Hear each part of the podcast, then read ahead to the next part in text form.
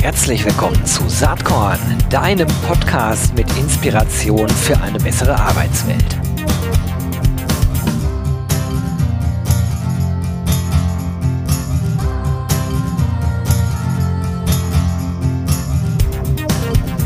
Hallo und herzlich willkommen zum Saatkorn Podcast. Heute heißt es Changing Expectations and the Future of Work. Ich spreche heute mit Dr. Devi Schönbeck. Sie ist Director äh, EMEA äh, Workplace Design und Consulting bei Steelcase. Hallo Devi, herzlich willkommen. Hallo Gero, danke für die Einladung. Freut mich sehr, dass du da bist. Vielleicht äh, kannst du dich einmal vorstellen für die äh, wenigen Saatkorn-Hörerinnen und Hörer, die vielleicht auch mit Steelcase nichts anfangen können, einmal kurz äh, erläutern, was du machst, warum du das machst und dann kommen wir nachher auf eure super spannende Studie zu sprechen. Gerne. Genau, ich bin jetzt seit äh, zwei Jahren bei Steelcase tätig und äh, Steelcase ist ein Anbieter für Architektur, Raumlösungen ähm, im Arbeitsplatzbereich. Und äh, dort leite ich das Thema Arbeitsplatzdesign und Beratung für die Region EMEA, wie du richtig gesagt hast, also Europa, Nahe Osten und Afrika.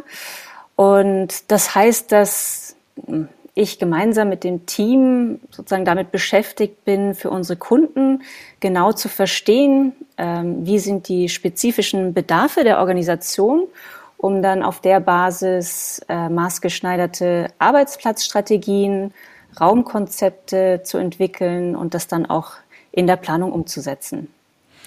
Das sind natürlich super spannende Inhalte, waren sie auch vor Corona schon, äh, sind sie aber nach Corona, glaube ich, oder jetzt in Corona noch viel mehr. Das bekommt ja eine riesengroße Bedeutung, das Thema, äh, was du da machst. Ähm, vor Corona sicherlich auch schon getrieben durch Digitalisierung, ähm, technologische Entwicklungen, aber auch den demografischen Wandel, wo äh, sicherlich da auch schon der Trend zu erkennen war, dass Büroräume ganz andere Funktionen in Zukunft erfüllen müssen. Da gab es auch schon mal eine Saatkorn-Podcast-Folge für alle, die sich jetzt wundern. Habe ich doch schon mal irgendwie gehört. Wir hatten mal mit Stefan Der hier gesprochen vor einiger Zeit. Mhm. Ähm, so, aber jetzt durch Corona ist die Diskussion natürlich nochmal so richtig entfacht. Ich sag mal ganz provokant, braucht man in Zukunft überhaupt noch Büros? Ja, ich glaube, das kann ich mit einem klaren Ja beantworten. Ähm, ist ganz spannend, weil tatsächlich gab es ja gerade zu Beginn der Pandemie da relativ viel Spekulation eben von der These, wir brauchen in Zukunft gar keine Büros mehr über, wir werden in Zukunft im Büro nur noch Kollaborationsflächen haben. Alles, was Fokus ist, passiert dann von zu Hause. Und ich glaube, deswegen war es uns eben auch wichtig bei, bei Steelcase, da genauer hinzuschauen und ähm, eben auch primäre Studien durchzuführen mit unserem Forschungsteam, um wirklich zu verstehen, was sind denn die veränderten Wünsche und Bedarfe, die jetzt durch die Pandemie entstanden sind oder eben auch einfach, wie du schon gesagt hast, verstärkt wurden durch die Pandemie. Also viele Trends gab es ja schon, die äh, sich jetzt nochmal beschleunigt haben. Und was man als klares Ergebnis auch aus der Studie sagen kann, ist, dass sich da auch eigentlich global die Unternehmen relativ einig sind. Ich glaube, insgesamt glauben nur fünf Prozent an so extreme Homeoffice-Strategien und das ist eigentlich kaum mehr als schon vor der Pandemie. Das heißt, wir glauben, dass das Büro äh, weiterhin eine, eine hohe Bedeutung zukommt und wahrscheinlich sogar noch wichtiger wird. Also das ist gerade natürlich für uns eine sehr spannende Zeit, weil wir merken, das Thema ist in aller Munde und ist jetzt eben auch ein, sagen wir, auf die Geschäftsführungsebene hochgerutscht äh, als ähm, ja, wichtiges Thema, wo, wo Raum jetzt äh, umso mehr auch als, als strategische Ressource gesehen wird, wenn es dann an die Planung der Rückkehr geht. Absolut. Also, dass wir äh, uns in hybride Gefilde äh, begeben werden in der Zukunft, das ist, ist glaube ich, vollkommen unumstritten. Ist ganz egal, mit wem man spricht. Ähm, äh, ich höre jedenfalls seltenst raus, äh, wir werden komplett wieder ins Büro gehen. Gibt es auch Studien, die, die äh, auch das äh, untermauern. Ich selbst kenne allerdings niemanden, der so denkt. und umgekehrt kenne ich auch niemanden, der sagt, Büro ist ja vollkommen überflüssig Ich glaube, ähm, allein schon, wenn man über die Bedeutung von Unternehmenskultur nachdenkt, äh, auch in einem Kontext Mitarbeiterinnen äh, zu gewinnen oder zu halten, äh, da, da ist so ein Büro halt absoluter Klebstoff. Also das ist, äh, ist ja so letzten Endes ähm, Identitätsmerkmal, vielleicht sogar Nummer eins einer Organisation. So. Absolut. Umso interessanter eure aktuelle Studie, die ich ja eben schon vom Titel her angeteasert habe und die auch in den Show Notes verlinkt ist. Dringende Leseempfehlung solltet ihr euch als Hörerinnen und Hörer auf jeden Fall mal downloaden und anschauen. Denn ähm, diese Studie zeigt nicht nur vielleicht eine, eine, deutsche Betrachtungsweise, sondern ist sehr international ausgelegt. Vielleicht kannst du ein bisschen was zum Setting der Studie äh, sagen. Wen habt ihr da befragt, in welchem Zeitraum etc.? Ja, gerne. Ähm, wir haben da eigentlich gleich, als es losging mit dem ersten Lockdown, angefangen, Studien durchzuführen. Äh, insgesamt waren da 32.000 Menschen global beteiligt. Äh, wir haben ähm, acht Primärstudien durchgeführt. Äh, wir arbeiten da auch mit renommierten Instituten zusammen, dem MIT. Ähm, es geht wirklich darum, ja, ein bisschen besser zu begreifen, was sind die globalen Trends, die Muster, die sich sozusagen global abzeichnen, aber was sind auch die regionalen Unterschiede? Und wie verhalten sich eben auch diese Muster über Zeit? Wie verändern sich auch Wahrnehmungen über Zeit? Da gibt es auch ganz interessante Aspekte in der Studie. Ähm, und da haben wir sowohl eben Führungskräfte befragt als auch Mitarbeiter gefragt und haben da natürlich ähm, zig Gespräche geführt seitdem. Es war auch eine spannende Zeit, weil wir, ähm, sag mal, die schöne Situation auch hatten, dass viele freiwillig gesagt haben, lasst uns alle an einen Tisch setzen. Wir haben gerade alle die gleichen Herausforderungen, dass man wirklich auch äh, unternehmensübergreifend spannende Diskussionen hatte was sonst normalerweise ja nicht so möglich ist, dass sich Unternehmen so transparent untereinander austauschen. Und ähm, genau, da haben wir jetzt eben die Ergebnisse alle gesammelt, analysiert und dann entsprechend auch die, die Trends herausgearbeitet. Ja, super. Lass uns doch mal äh, ein paar dieser Ergebnisse ähm, diskutieren. Also ihr habt ja das in verschiedene Abschnitte unterteilt. Der erste ist Working from Home Around the World. Was du gerade schon angedeutet hast, wir sind ja sozusagen vereint äh, in der Lösung dieser Herausforderung der Corona-Krise. Das ist äh, vielleicht, also eine Krise hat viel, viele negative Elemente, ähm, also viel Leid etc. pp. möchte ich aber gar nicht jetzt hier im ähm, Podcast irgendwie drauf eingehen. Sie hat auch ein paar positive Elemente. Ne? Dinge entwickeln sich, werden katalysiert, die ohnehin passiert wären. Und ähm, alle äh, stehen vor ähnlichen Herausforderungen. Das heißt, man kann eine große Vielzahl an unterschiedlichen Sichtweisen auf dieselbe Problematik bekommen. Und das habt ihr gemacht. So, wenn man jetzt schaut, Working from Home around the world und dann schaut auf äh, Key Benefits, äh, aber auch Herausforderungen äh, rund um das Thema Homeoffice, da kristallisiert sich ja äh, als, als Benefit heraus, äh, logischerweise, dass die Leute nicht mehr zur Arbeit äh, ähm, reisen müssen, also sich die täglichen Fahrten eigentlich sparen. Ähm, und ähm, das sagen also äh, acht von zehn äh, befragten äh, Ländern, äh, dass das der Hauptbenefit oder einer der Hauptbenefits ist, vielleicht der Hauptbenefit. Mhm. Wohingegen sich zehn von zehn befragten Ländern darüber einig waren, dass die Isolation im Homeoffice eigentlich die Kernherausforderung ist. Und natürlich, je nachdem, wie die individuellen Gegebenheiten sind. Habe ich eine Familie? Äh, in welchem Alter bin ich? Wie bin ich sozial sonst so eingebunden? Kann ich mir vorstellen, dass Isolation ein Riesenthema ist. Ne? Ja, richtig. Also wir sind da wirklich reingegangen und haben gehört, wie sind denn die unterschiedlichen Szenarien in einem Homeoffice, weil da hört man ja unterschiedliches. Am Anfang gerade war es ja so, dass viele erstaunt darüber waren, wie gut es funktioniert hat, wie produktiv man auch von zu Hause sein konnte. Da ging allerdings dann die Kurve auch irgendwann nach unten.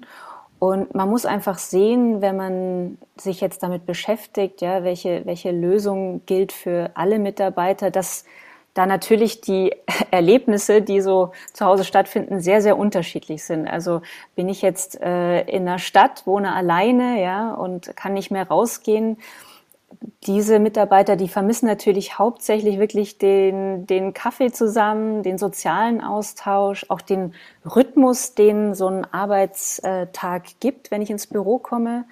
Und äh, der nächste sagt, ich finde das super, ich kann mir jetzt alles frei einteilen. Ja, die, die, die fühlen sich da wahnsinnig wohl. So der, der Autonomiesuchende. Und wieder andere ähm, sind halt wirklich damit her herausgefordert, dass sie halt ja sich um die Kinder kümmern müssen, Homeschooling bewältigen müssen und eigentlich gerne mal wieder einen Ort hätten, wo sie sich wirklich konzentrieren können. Also man sieht schon die die Erlebnisse zu Hause sind sehr unterschiedlich und dementsprechend auch die Projektion, ja, was erwarte ich mir denn vom Büro? Die einen wollen dorthin kommen, um sich endlich wieder austauschen zu können während die anderen einfach in Ruhe dort äh, konzentriert arbeiten möchten. Und insofern gibt es da eben nicht so diese Schablone, die eine Lösung, die jetzt für alle die richtige ist, sondern man muss eben immer betrachten, dass, dass da ähm, einfach eine, eine Vielfalt an, an unterschiedlichen Herausforderungen ähm, adressiert werden muss im Büro.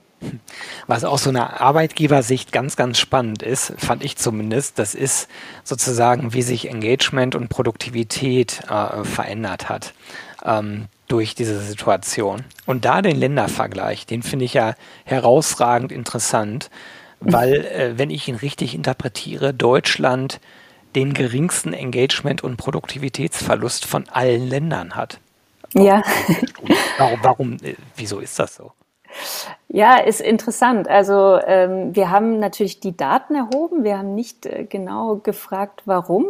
Insofern ist das immer auch ein bisschen Interpretationsspielraum und ich glaube, da sind auch die, die Erklärungen ähm, vielschichtig. Aber man kann wahrscheinlich generell sagen, dass die Zugehörigkeit in Deutschland äh, zu Unternehmen relativ langfristig ist im internationalen Vergleich. Dadurch auch, sage ich mal, schon eine hohe Vertrauensbasis unter den Kollegen herrscht. Mhm. Die kennen sich gut, die haben schon lange äh, viel miteinander gearbeitet. Und da ist natürlich dann dieser Sprung ins Homeoffice sehr gut gelungen, wenn man einfach ähm, die Abläufe kennt und, und sich untereinander kennt, dann kann man auf dieser Vertrauensbasis aufbauen. Und ich glaube, dass wir wahrscheinlich auch natürlich ein äh, relativ, ja, also dieses ähm, Prädikat äh, diszipliniert äh, tragen. Und äh, insofern hat es in Deutschland tatsächlich relativ gut funktioniert, auch in der Eigenwahrnehmung. Was man aber umgekehrt auch sehen muss in der, in der Studie, ähm, ist auch sehr interessant, dass im internationalen Vergleich, was vielleicht so ein bisschen widersprüchlich wirkt, in Deutschland auch der Anteil derer, die sagen, wir werden auch in Zukunft primär im Büro arbeiten, auch der höchste weltweit ist. Also das heißt, vielleicht gibt's auch hier irgendwo so die immer noch so die Haltung, naja, wir halten das jetzt so ein bisschen aus und da gehen wir gemeinsam durch, weil wir wissen ja, dass wir irgendwann auch wieder zurück ins Büro kommen. Ja, das stimmt. Also äh, interessante Perspektive. Ich habe ja eben auch gesagt, es gibt durchaus äh, Studien, äh, die besagen, dass äh, in der Tat viele Unternehmen denken, nach dieser Krise ist dann wieder hauptsächlich Büroarbeit angesagt. Ich persönlich glaube das überhaupt nicht, weil ich glaube, dass der Arbeitsmarkt sich anders entwickeln wird. Stichwort Demografie, Stichwort Digitalisierung. Ähm, und das glaube ich wäre ohne Corona auch passiert, nur viel langsamer. Aber gut, das ist Zukunftsspekulation. Wir werden äh, sehen, wo ja. sich das entwickelt. Ich glaube, da hast du vollkommen recht und ich glaube, es ist auch gar nicht mehr so spekulativ. Also was wir ja schon auch aus der Studie erkennen können, ist, dass es ganz klar eine Tendenz hin zu hybriden Arbeitsmodellen gibt. Mhm. Also äh, der ganz große Anteil sagt eigentlich, dass wir in Zukunft ähm, beides haben werden. Also sowohl die Büroarbeit als Angebot, das muss erhalten bleiben, aber eben auch Homeoffice oder auch dritte Orte. Wie du sagst, wir haben ja vorher schon von überall her gearbeitet, zumindest bei den ähm, Tätigkeiten, wo das möglich war, aus dem Zug heraus, aus dem Café heraus, ähm, jetzt eben auch viel aus dem Homeoffice heraus. Und das ist jetzt auch eine Wahlfreiheit, die man äh, vielleicht auch ein Stück weit zu schätzen gelernt hat. Zum einen, wo man sagt, das möchte man auch nicht mehr aufgeben.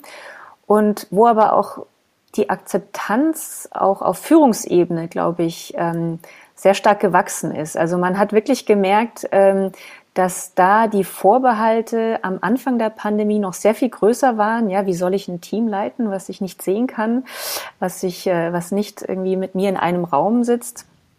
Ähm, da hat man gemerkt, dass am Anfang der, des ersten Lockdowns eigentlich so die Offenheit für diese Flexibilität irgendwie bei 60 Prozent lag und dann sechs Monate später eigentlich schon äh, wirklich auf fast 90 Prozent angewachsen ist. Also da gab es eine, eine steile Lernkurve und auch ein Stück weit ein Vertrauensgewinn, dass ähm, gewisser Freiheitsgrad und eine Autonomie bei Mitarbeitern gut ankommt und ähm, auch ja auch funktionieren kann. Hm. Diese, ähm, diese äh, Tatsache, dass in Deutschland äh, der äh, sozusagen die Erwartungshaltung, dass man ins Office zurückkehrt, äh, im Ländervergleich am höchsten ist, das mag ja vielleicht auch was mit der äh, Struktur, mit der, also mit der Struktur der Wirtschaft an sich zu tun haben. Also mhm. äh, da fehlt mir jetzt ehrlicherweise wirklich der internationale Vergleich, wie digitalisiert Volkswirtschaften sind oder eben nicht sind mhm. ähm, und wie viel Produktionsbereich vielleicht auch äh, da ist. Ne? Also in Deutschland ist die Automobilindustrie ja riesig. Jeder mhm. siebte Arbeitsplatz äh, ist in dieser Industrie äh, verbunden mit entsprechenden Produktionskapazitäten. Das wird sich ja auch verändern, aber sicherlich nicht so rasend schnell. Vielleicht hängt es sozusagen mit ähm, der, der Struktur der Volkswirtschaften auch so ein bisschen zusammen. Ich kann halt in, äh, produ im produzierenden Bereich die Leute ja gar nicht ins Homeoffice schicken.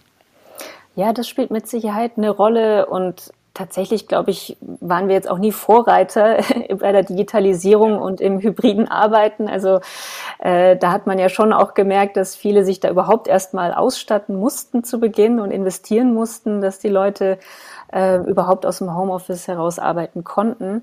Ähm, also da äh, sind wir mit Sicherheit im internationalen Vergleich äh, nicht die schnellsten gewesen. Das ist mit Sicherheit ein Grund, dass, dass wir wahrscheinlich einfach immer noch auch gewohnt sind, Privates und Arbeiten ein bisschen mehr zu trennen und das auch ja, genießen. Ähm, und ja, zum anderen hat man auch in der Studie gesehen, dass, dass es den Deutschen relativ wichtig ist, den Kontakt zur Führungskraft zu haben.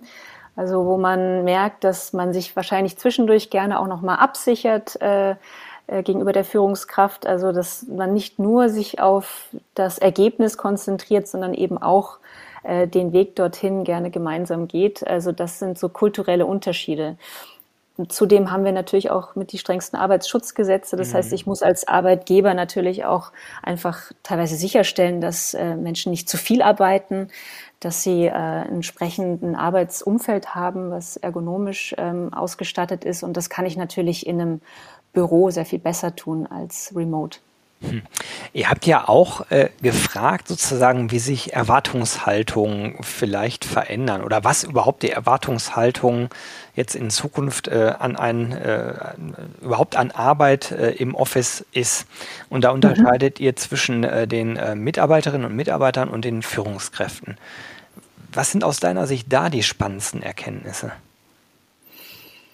Also, was man gesehen hat in der Studie ist, dass äh, aus Führungssicht tatsächlich noch dieser Aspekt des Zusammenarbeitens, ähm, des sozialen Austausches, dass das extremst hoch gewertet wurde, wenn es jetzt äh, um die Rückkehr ins Büro geht. Ähm, das wurde bei den Mitarbeitern auch sehr hoch gerankt, ähm, was aber aus Mitarbeitersicht ähm, höher bewertet wurde als von der Führungskraft, war, ähm, dass eben auch das Thema Konzentration und Fokus wichtig ist im Büro. Mhm. Also vielleicht hat das auch damit zu tun, dass Führungskräfte vielleicht schon in einem gewissen Stadion sind, vielleicht noch ein extra Arbeitszimmer haben und da einfach besser die Möglichkeit hatten, sich auch von zu Hause zu konzentrieren. Aber ähm, das ist tatsächlich ein, ein Wunsch von Mitarbeitern, dass, dass das auch nach wie vor im Büro passiert und ähm, für uns natürlich auch ganz wichtig, das zu erkennen, denn es gab ja auch viele, ähm, viele Konzepte, die gesagt haben, ja, wir werden jetzt in Zukunft im Büro eigentlich nur noch Gemeinschaftsorte haben und äh, alles wird sich auf die Kollaboration konzentrieren. Alles, was Fokus ist, wird von zu Hause passieren. Und da haben wir einfach gemerkt, ja, also erstens haben eben nicht alle Mitarbeiter die Möglichkeit, zu Hause produktiv Einzelarbeit zu leisten. Und zum anderen sind wir als Menschen auch nicht so angelegt, dass wir jetzt heute acht Stunden zu Hause uns konzentrieren und dann morgen ins Büro gehen und acht Stunden brainstormen und Netzwerken und Kaffee trinken. Also der Mensch braucht einfach diese Wechsel und äh, insofern wird es auch in Zukunft beides geben müssen, sowohl ähm, die Unterstützung von Einzelarbeit als auch von Teamarbeit. Mhm. Ähm, ich plaudere mal kurz aus dem Nähkästchen. Ich bin ja auch Geschäftsführer einer Firma ähm, mit 200 äh, Mitarbeiterinnen und Mitarbeitern und wir haben uns hingesetzt und haben überlegt, äh, sozusagen, welche ähm, Arbeitsbereiche, so benenne ich das jetzt mal, gibt es eigentlich. Und es gibt Fokusbereiche, natürlich, mhm. da sollen äh, Personen in der Lage sein, konzentriert und ungestört zu arbeiten. Es gibt dann diese Interact-Bereiche, ähm, wo es um spezifischen Austausch geht, Brainstormings und dann diesen Create-Bereich, wo man vielleicht sehr kollaborativ und kreativ auch zusammenarbeitet. Und wir haben versucht, unser, unser Büro, unsere Raumflächen nach diesen drei Bereichen einzuteilen, ähm, um, um dann halt in Zukunft halt äh, alles zu ermöglichen. Und da ist der Fokusbereich gar nicht so groß, weil äh, bei uns es so ist, dass wir äh, durchaus viele Mitarbeiterinnen und Mitarbeiter haben, die ganz gut äh, konzentriert zu Hause arbeiten können. Dafür fährt dann, glaube ich, auch in Zukunft, also wer das kann, der fährt ja nicht mehr in die Firma. Warum soll er das tun?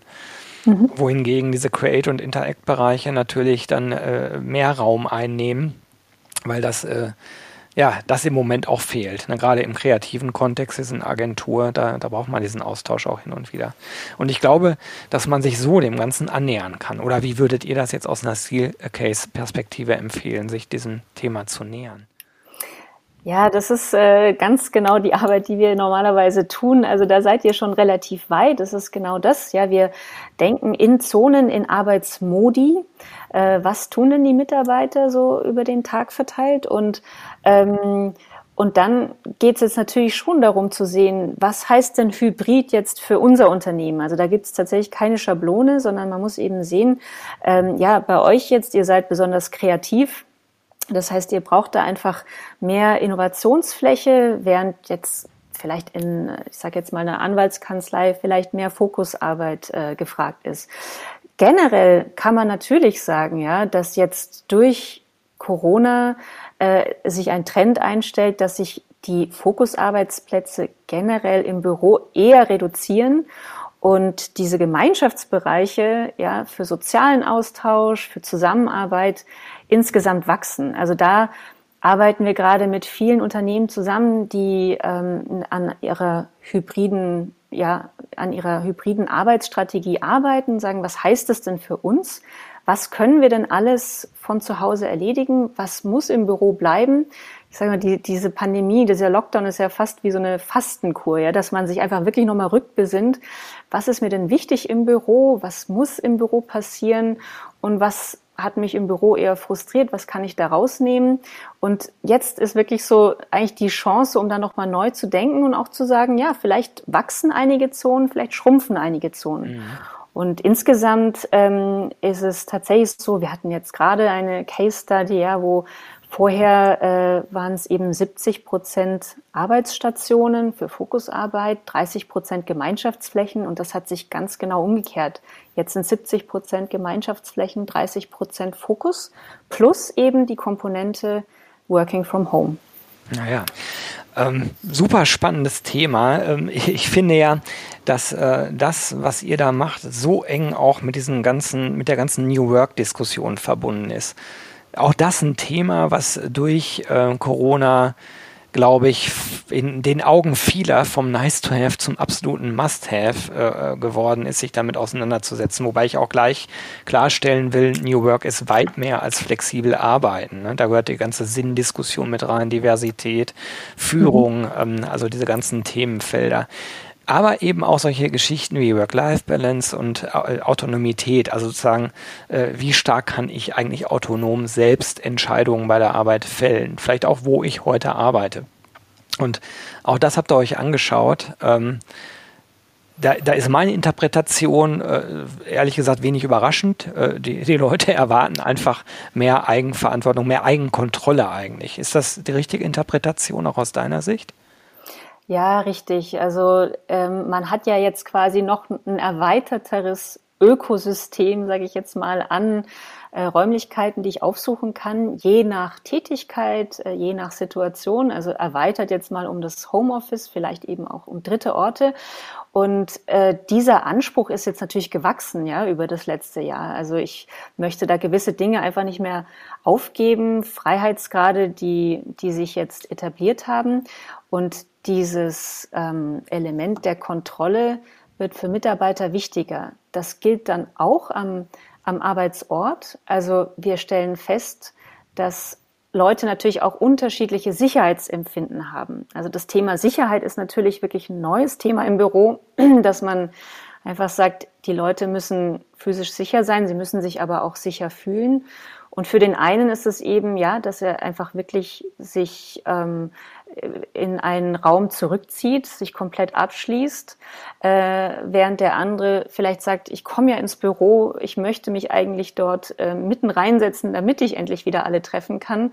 Und dazwischen gibt es viele Grade, ja. Ich kann mich natürlich auch in diese semi-offenen Flächen setzen. Ich kann mir vielleicht selber auch ein bisschen anpassen. Mein Arbeitstisch kann da Screens äh, drumherum einstellen. Das heißt, dieser Kontrollgrad, äh, dass ich mir wirklich die Privatsphäre selbst justieren kann, einstellen kann, adaptieren kann auf der Nutzerebene, ähm, das ist sicherlich ein gewachsener Anspruch. Hm. Wir sind da eigentlich äh, bei einem, bei einem, wie ich finde, gesamtgesellschaftlichen Trend. Also ich benenne das immer so der Trend der Individualisierung, den man in der Arbeitswelt ganz deutlich merkt. Ähm, durch die technologische Entwicklung ist es halt inzwischen möglich äh, oder wird erwartet von Arbeitgebern, dass sie sich deutlich mehr auf die individuellen Bedürfnisse der Mit Mitarbeiterinnen und Mitarbeiter einstellen. Und ähm, da prophezei ich mal, auch da wieder im Kontext mit der demografischen Entwicklung, dass die Unternehmen oder auch die Führungskräfte, die sich dagegen sträuben, im Laufe der nächsten Jahre merken werden, dass es alternativlos ist. Man muss sich damit auseinandersetzen, äh, wenn man die Leute halten und auch gewinnen will. Ähm, das ist so meine These. Wie, wie ist da deine Sicht darauf? Ja, das ist absolut so, ja. Also ähm, ich glaube, dass das spielt dann auch wieder mit rein, dass Räume einfach noch flexibler geplant werden müssen. Das heißt zum einen eben dieses Multifunktionale, dass ich vielleicht äh, Raumbegrenzungen in Zukunft verschieben kann, ähm, dass Teamgrößen äh, wachsen, schrumpfen und äh, diese Team Neighborhoods, ja, diese ähm, ähm, Flächen, die den Teams zugeordnet sind, nochmal wichtiger sind, dass ich da, wie du sagst, auch die Möglichkeit habe, das zu individualisieren, dass es nicht alles vom Unternehmen bis ins letzte Accessoire vorgegeben ist, sondern dass man da so eine gewisse Ownership äh, auch noch einbringen kann aus dem Team heraus. Das ist eine. Und dann, wir nennen das eben diese multimodalen Räume, dass ich also Räume eben auch unterschiedlich nutzen kann, Räume, die so hybrid so offen gestaltet sind, dass die eben bei äh, äh, von den Individuen einfach unterschiedlich genutzt werden können. Mhm. Also ich nehme jetzt mal das klassische Beispiel, so ein Workcafé, ja, da kann ich mich reinsetzen mit meinem Laptop und kann von dort aus arbeiten. Ich kann aber vielleicht auch, wenn es entsprechend ausgestattet ist, dort mal ein Meeting machen. Ähm, ich werde in Zukunft auch die Außenräume vielleicht stärker belegen für die Arbeit. Das ist ja auch nochmal eine Erweiterung, äh, die wir gerade erleben des Ökosystems, dass auch der Außenraum Teil des Arbeitsplatzes wird und ich damit einfach nochmal mehr Wahlmöglichkeiten habe. Das ist mit Sicherheit was, wo Unternehmen punkten können, eben in der Talentgewinnung und, und emotionalen Bindung, dass ich mhm. mir da selber aussuchen kann, ähm, wo ich arbeiten möchte und wie genau. Mega spannend. Ja, leider äh, steuern wir schon aufs äh, Ende dieser Podcast-Folge zu, finde ich total schade. Es macht sehr viel Spaß, sich mit dir darüber zu unterhalten. Ich habe aber noch eine Frage.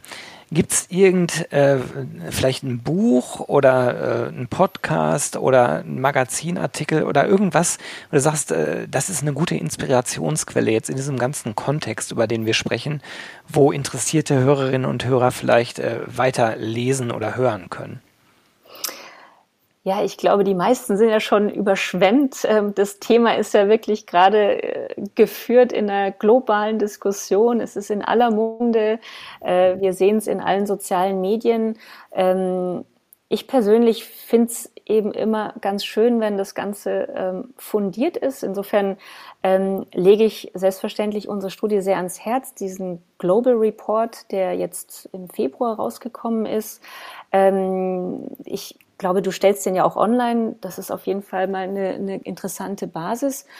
Und ansonsten ähm, gab es neulich, fand ich, eine sehr interessante Brand 1 wo auch nochmal der Stefan Rie vom Fraunhofer Institut darüber berichtet hat, ähm, wie sich das Büro entwickelt, entwickeln wird. Also ich glaube, da ist momentan wahrscheinlich ähm, äh, die Vielzahl der Quellen das Interessante, weil natürlich unterschiedliche Perspektiven auf das Thema dann auch das eigene Bild schärfen, was, was einem selber wichtig ist für die eigene Organisation. Super. Das sagt äh, Dr. Devi Schönbeck, die bei Steelcase Director für EMEA ist. Ähm, Workplace Design Consulting. Hat total Spaß gemacht. Ganz, ganz herzlichen Dank, dass du dir Zeit genommen hast, äh, Devi. Und würde mich freuen, wenn wir das Gespräch irgendwann fortsetzen. Den ähm, Report verlinke ich natürlich in den Show Notes. Könnt ihr da alle finden. Und ja, die Brand 1, würde ich sagen, kennt äh, auch jeder, zumindest als Marke. Schaut mal, ob ihr das Magazin noch bekommen könnt. Devi, dir wünsche ich jetzt erstmal einen weiterhin äh, tollen Arbeitstag und alles, alles Gute. Und sag nochmal ganz, ganz lieben Dank für deine interessante interessanten Insights heute hier. Ich danke dir, Gero. Dankeschön.